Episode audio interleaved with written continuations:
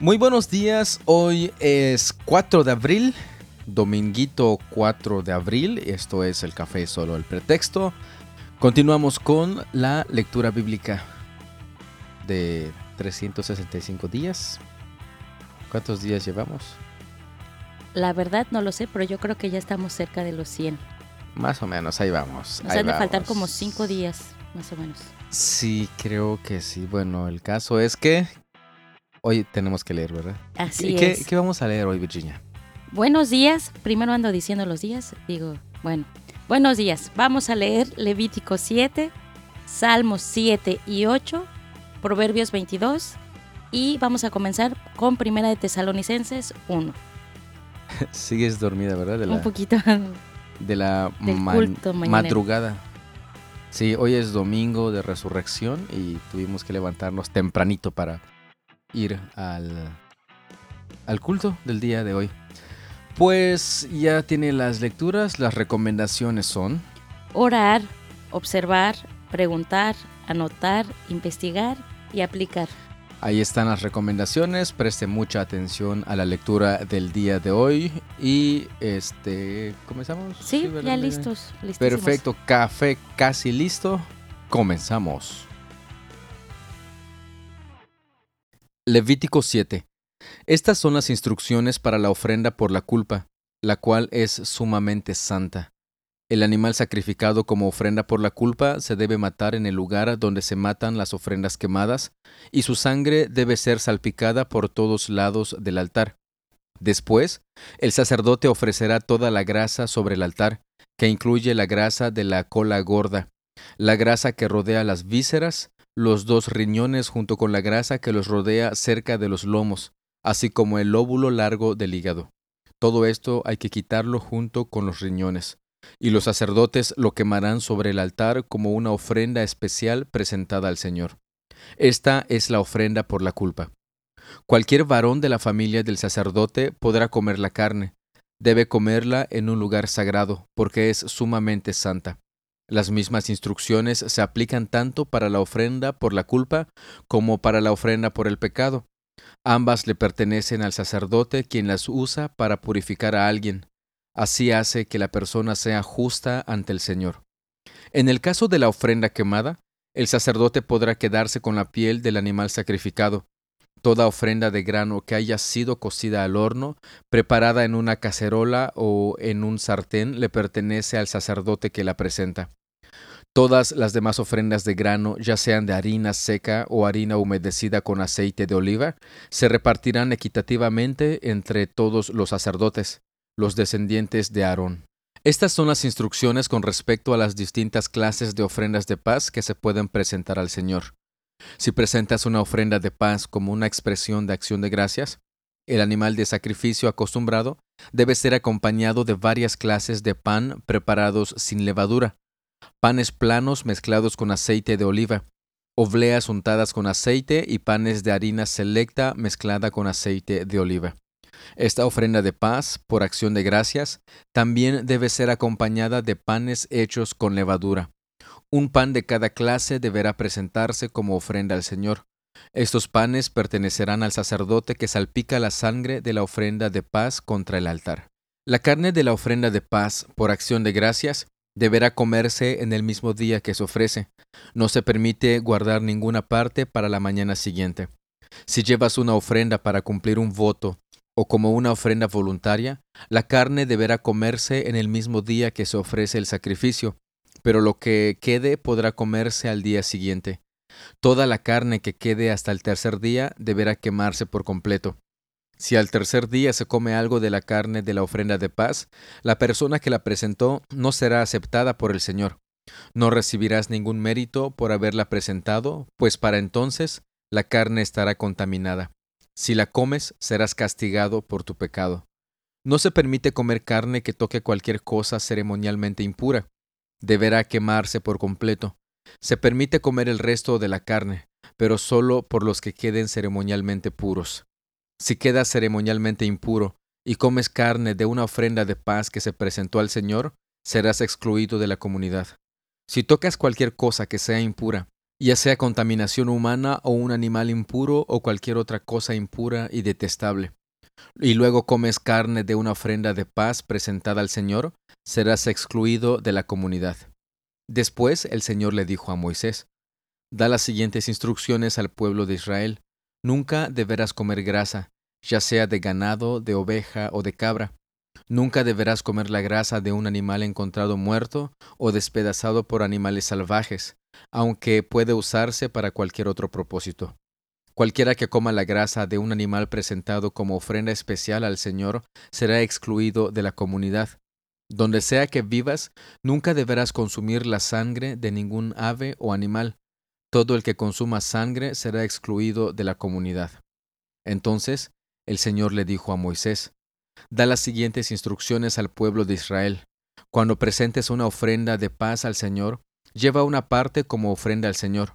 Preséntala al Señor con tus propias manos como una ofrenda especial para Él.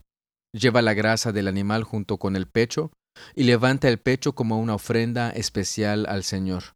Luego, el sacerdote quemará la grasa en el altar, pero el pecho le pertenecerá a Aarón y a sus descendientes. El muslo derecho de la ofrenda de paz se le dará al sacerdote como ofrenda. El muslo derecho siempre se le dará al sacerdote que ofrece la sangre y la grasa de la ofrenda de paz, pues he apartado el pecho de la ofrenda especial y el muslo derecho de la ofrenda sagrada para los sacerdotes.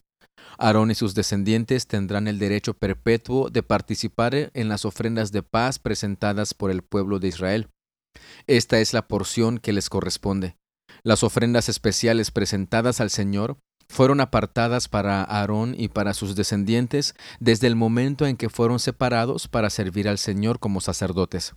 En el día que fueron ungidos, el Señor les mandó a los israelitas que dieran estas porciones a los sacerdotes como su parte perpetua de generación en generación. Esas son las instrucciones para la ofrenda quemada, la ofrenda de grano, la ofrenda por el pecado y la ofrenda por la culpa, así como la ofrenda de ordenación y la ofrenda de paz. El Señor le dio esas instrucciones a Moisés en el monte Sinaí cuando le ordenó a los israelitas que presentaran sus ofrendas al Señor en el desierto del Sinaí. Solo una observación que ya había mencionado anteriormente. Como usted puede ver, al presentar estas ofrendas, el sacerdote es el que presenta a la persona que sea justa ante el Señor. Prácticamente el sacerdote es el mediador entre Dios y el pueblo. Esto lo estamos viendo a lo largo de estos capítulos de ofrendas por el pecado, ofrendas de paz, ofrendas de acción de gracias, etc. El Señor también pone todo, todo lo que es necesario para presentar estas ofrendas y da los detalles sobre cómo se debe de presentar estas ofrendas. ¿Qué observaciones y preguntas tiene respecto a este capítulo? Salmo 7. A ti acudo en busca de protección, oh Señor mi Dios. Sálvame de los que me persiguen, rescátame. Si no lo haces, me atacarán como leones, me despedazarán y no habrá quien me rescate. Oh Señor Dios mío, si he hecho mal, o soy culpable de injusticia, si he traicionado a un amigo o he saqueado a mi adversario sin razón, entonces que mis enemigos me capturen, deja que me pisoteen y arrastren mi honor por el suelo. Levántate, oh Señor, con enojo, hazle frente a la furia de mis enemigos. Despierta, Dios mío, y trae justicia. Reúne a las naciones delante de ti, gobiérnalas desde lo alto. El Señor juzga a las naciones, Declárame justo, oh Señor, porque soy inocente, oh Altísimo. Acaba con la maldad de los perversos y defiende al justo, pues tú miras lo profundo de la mente y del corazón, oh Dios justo. Dios es mi escudo, quien salva a los de corazón recto y sincero. Dios es un juez honrado, todos los días se enoja con los malvados. Si una persona no se arrepiente, Dios afilará su espada, tensará su arco y le pondrá la cuerda preparará sus armas mortales y disparará sus flechas encendidas. Los malvados conciben el mal, están preñados de dificultades y dan a luz mentiras. Cavan una fosa profunda para atrapar a otros, luego caen en su propia trampa. Los problemas que provocan a otros se vuelven en su contra. La violencia que maquinan les cae sobre su propia cabeza. Daré gracias al Señor porque Él es justo. Cantaré alabanzas al nombre del Señor Altísimo. Nuevamente encontramos un salmo de David en el cual él acude al Señor para buscar protección. Él narra que acude al Señor para buscar protección, pero también algo bien, interesante. Él menciona a partir del verso 3 que si él ha hecho mal o es culpable de injusticia o si ha traicionado a un amigo o ha saqueado a su adversario sin razón, fíjese, fíjese de eso, saqueado a su adversario sin razón, entonces que sus enemigos le capturen. Pues prácticamente está confesando y está dispuesto a recibir las consecuencias de su mal actuar, de su pecado. Pero también apela a Dios, a su poder, a su fuerza, y acude a Él en plena, plena confianza. Salmo 8 Oh Señor, Señor nuestro, tu majestuoso nombre llena la tierra. Tu gloria es más alta que los cielos. A los niños y a los bebés le has enseñado a hablar de tu fuerza. Así silencias a tus enemigos y a todos los que se te oponen. Cuando miro el cielo de noche y veo la obra de tus dedos, la luna y las estrellas que pusiste en su lugar, me pregunto, ¿qué son los simples mortales para que pienses en ellos, los seres humanos para que de ellos te ocupes? Sin embargo, los hiciste un poco menor que Dios y los coronaste de gloria y honor. Los pusiste a cargo de todo lo que creaste y sometiste todas las cosas bajo su autoridad, los rebaños y las manadas, y todos los animales salvajes, las aves del cielo, los peces del mar, y todo lo que nada por las corrientes oceánicas. Oh Señor, Señor nuestro, tu majestuoso nombre llena la tierra. Si usted ha leído este salmo en la versión, en la traducción Reina Valera 60, podrá notar algo bien interesante y también que nos puede causar cierta alarma. Aquí en el verso 5 dice, sin embargo, lo hiciste un poco menor que Dios. En la versión Reina Valera 60 dice, lo, lo hiciste poco menor que los ángeles. Aquí tenemos un buen, buen tema de investigación y saber por qué aquí dice Dios y en las otras versiones dice ángeles. Esto, esto es bastante interesante, tiene bastante tarea por hacer en este hermoso, hermoso salmo, que por cierto hay una canción que nos encanta aquí y que creo que ahorita vamos a cantar antes de seguir. Proverbios 22. Elige una buena reputación sobre las muchas riquezas. Ser tenido en gran estima es mejor que la plata o el oro. El rico y el pobre tienen esto en común. A ambos los hizo el Señor. El prudente se anticipa al peligro y toma precauciones. El simplón avanza a ciegas y sufre las consecuencias. La verdadera humildad y el temor del Señor conducen a riquezas, a honor y a una larga vida. Los corruptos van por un camino espinoso y traicionero, el que aprecie la vida lo evitará. Dirige a tus hijos por el camino correcto, y cuando sean mayores no lo abandonarán. Así como el rico gobierna al pobre, el que pide prestado es sirviente del que presta. Los que siembran injusticia cosecharán desgracia, y su régimen de terror se acabará. Benditos son los generosos, porque alimentan a los pobres. Echa fuera al burlón, y también se acabarán las peleas los pleitos y los insultos desaparecerán. El que ama la pureza del corazón y habla con gracia tendrá al rey como amigo. El Señor preserva a los que tienen conocimiento, pero arruina los planes de los traicioneros. El perezoso afirma, hay un león allá afuera, si salgo me puede matar. La boca de la mujer inmoral es una trampa peligrosa. Los que provoquen el enojo del Señor caerán en ella. El corazón del muchacho está lleno de necedad, pero la disciplina física la alejará de él. La persona que saca ventaja oprimiendo al pobre o llenando de regalos al rico terminará en la pobreza. Escucha las palabras de los sabios. Aplica tu corazón a mi enseñanza, pues es bueno guardar estos dichos en tu corazón y tenerlos siempre a flor de labios. Yo te enseño hoy, sí, a ti, para que confíes en el Señor. Te he escrito treinta dichos llenos de consejos y de conocimiento, Así podrás conocer la verdad y llevar un informe preciso a quienes te enviaron.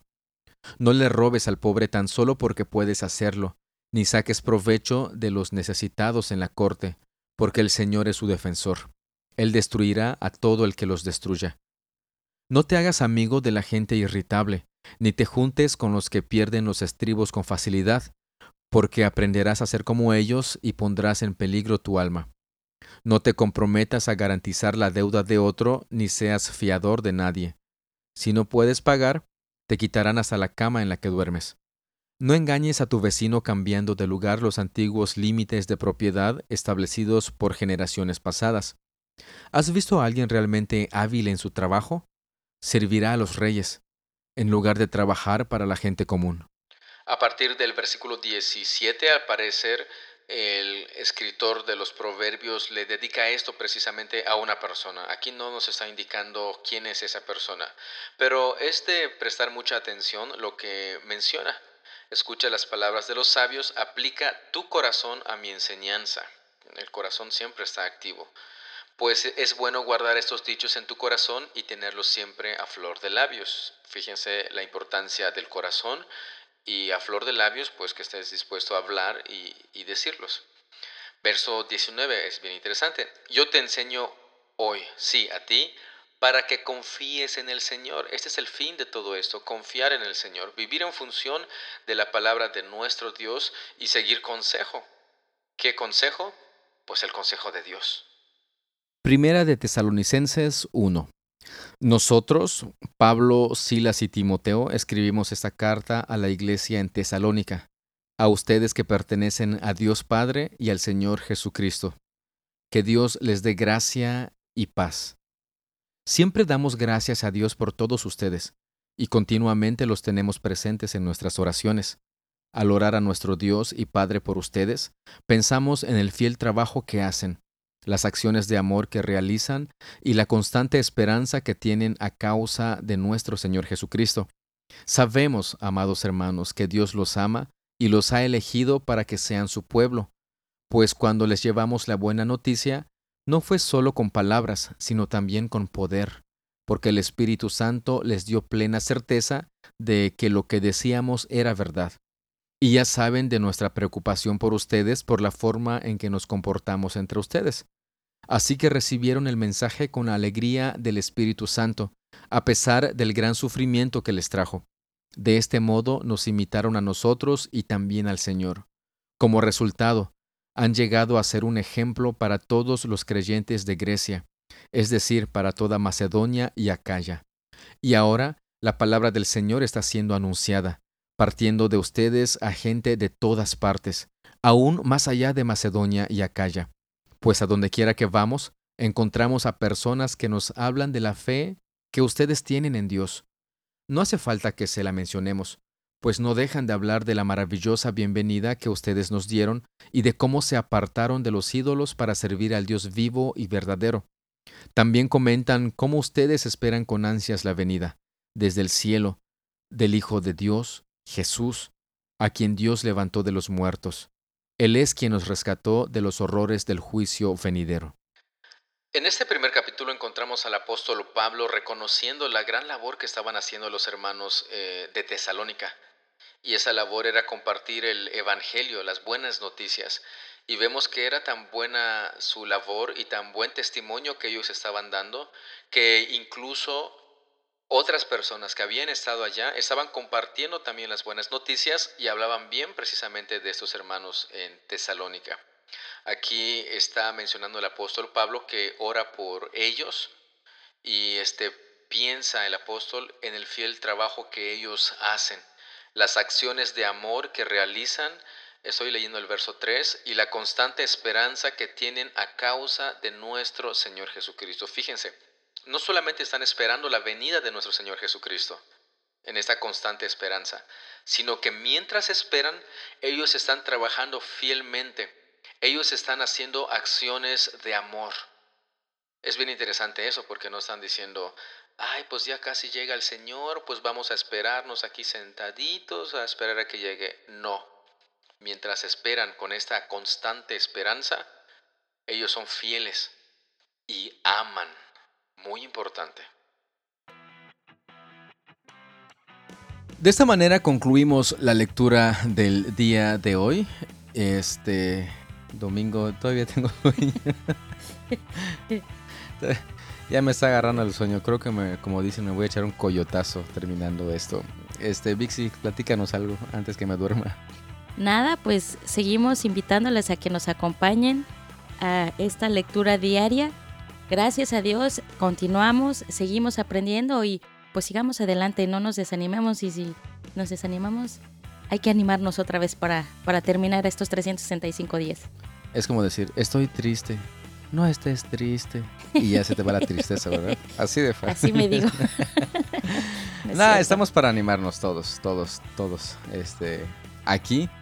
Y pues, si usted tiene observaciones, tiene preguntas respecto al texto, sabe que en la descripción de cada episodio hay un enlace y el correo electrónico para usted hacernos llegar eh, sus observaciones y preguntas, si es que las tiene. Si asiste a alguna iglesia, pregúntele a su pastor. Él con mucho gusto, estoy seguro, que le ayudará a resolver sus dudas. Y pues creo que es todo por el momento. Muchas, muchas gracias por su tiempo. Muchas gracias por su atención. Dios los bendiga. Nos vemos mañana, nos escuchamos mañana. ¿Tienes un dato que acabas de...? Sí, según mis datos, si nadie por ahí me, alguien me corrija, son 84 días los que llevamos.